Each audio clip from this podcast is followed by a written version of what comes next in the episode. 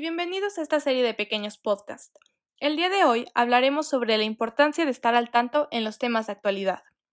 Identificar las tendencias que van surgiendo con el paso de los años y que pueden surgir incluso con el pasar de los meses o días es fundamental para los negocios como las pymes. Conocer las tendencias para este año te ayudará a tener ventajas sobre otras empresas y aprovechar mejor tus recursos. Desde el 2014, el crecimiento de las pymes ha impactado fuertemente la economía del país.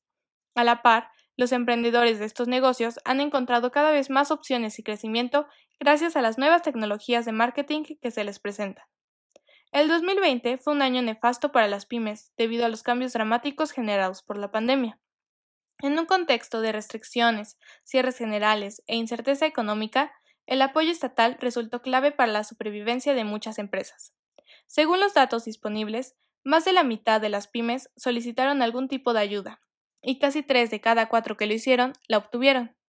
El 2021 ha sido un año de consolidación en que las empresas se han empezado a adaptar a un mundo en que se prioriza lo digital y el negocio se centra en el cliente. Las pymes que mejor se han adaptado a las tendencias empresariales de 2021 son las que más han crecido, y las que menos las han tenido en cuenta se han quedado estancadas. Algunas de las tendencias que han surgido durante este año 2022 son la flexibilidad laboral. Esto debido a que en el 2020 la pandemia provocó que se modificaran trabajos y se hicieran a distancia. Ahora, el lugar de trabajo se caracteriza por una mayor comunicación entre empleados y dirección, flexibilidad laboral o la posibilidad de trabajar de forma remota al menos parte de la jornada, y por protocolos de seguridad sanitarios como distancias, mascarilla, entre otros.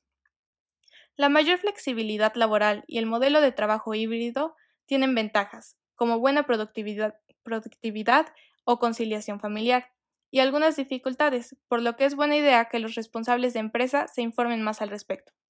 Otra tendencia son las expectativas del cliente.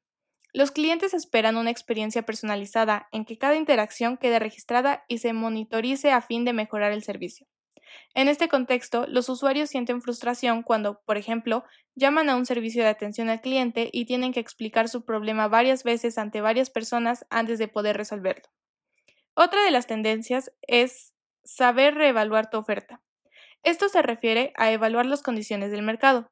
Por ejemplo, si estamos en verano, vender abrigos o sudaderas no es muy recomendable, ya que como hace bastante calor la gente no los compraría, pero en cambio si vendes bikinis o tops se venderían muy rápido. Otra tendencia es la priorización de lo digital. Desde un e-commerce hasta un incremento del peso de las redes, pasando por reuniones virtuales y entornos de trabajo colaborativos. Al día de hoy, al menos 83% de las empresas tienen online alguna parte de sus operaciones. Esta cifra asciende al 95% entre pymes, y eso solo en el último año, lo que demuestra que se trata de una de las tendencias más rotundas del momento. La principal razón para dar el paso a Internet es que ello permite a las empresas atender a sus clientes de forma segura. Se utilizan herramientas online para cambiar la forma en que las empresas gestionan todos sus departamentos, como ventas, atención al cliente, marketing, entre otros. La anticipación es otra de las tendencias importantes, esto debido a la pandemia, la cual nos enseñó a que siempre debemos tener un plan B, tener alternativas para no detener tu negocio y sobre todo para incursionar en nuevos canales de venta. En momentos donde existe equilibrio y tranquilidad en el negocio es cuando debes evaluar lo que estás haciendo en tu negocio, localizar los puntos débiles y reforzarlos. Prepárate para estimar lo que funcionó bien y lo que no en tus áreas más importantes, como lo son las ventas, finanzas, experiencias al cliente, entre otros. La contabilidad electrónica es una de las herramientas que facilitarán un poco las cosas dentro del negocio. Una de las ventajas de las nuevas tecnologías es la reducción en costos y la facilidad que ofrece para las pymes. La contabilidad electrónica permite a las empresas entregar su contabilidad al SAT de forma rápida y sencilla, de forma que puedan cumplir en tiempo y forma con sus obligaciones fiscales. A pesar de que la contabilidad electrónica aún no es obligatoria para empresas que facturen menos de 4 millones al año, las pymes comenzarán a adelantar este paso de forma que tengan tiempo para familiarizarse con la tecnología antes de que llegue la obligatoriedad. Y la tecnología en general es de las tendencias más importantes, ya que es un aspecto clave para los clientes. Existe la expectativa del cliente de poder comprar y operar con seguridad, a pesar de que la pandemia ya está pasando, los clientes siguen esperando poder hacer transacciones online con cualquier pyme.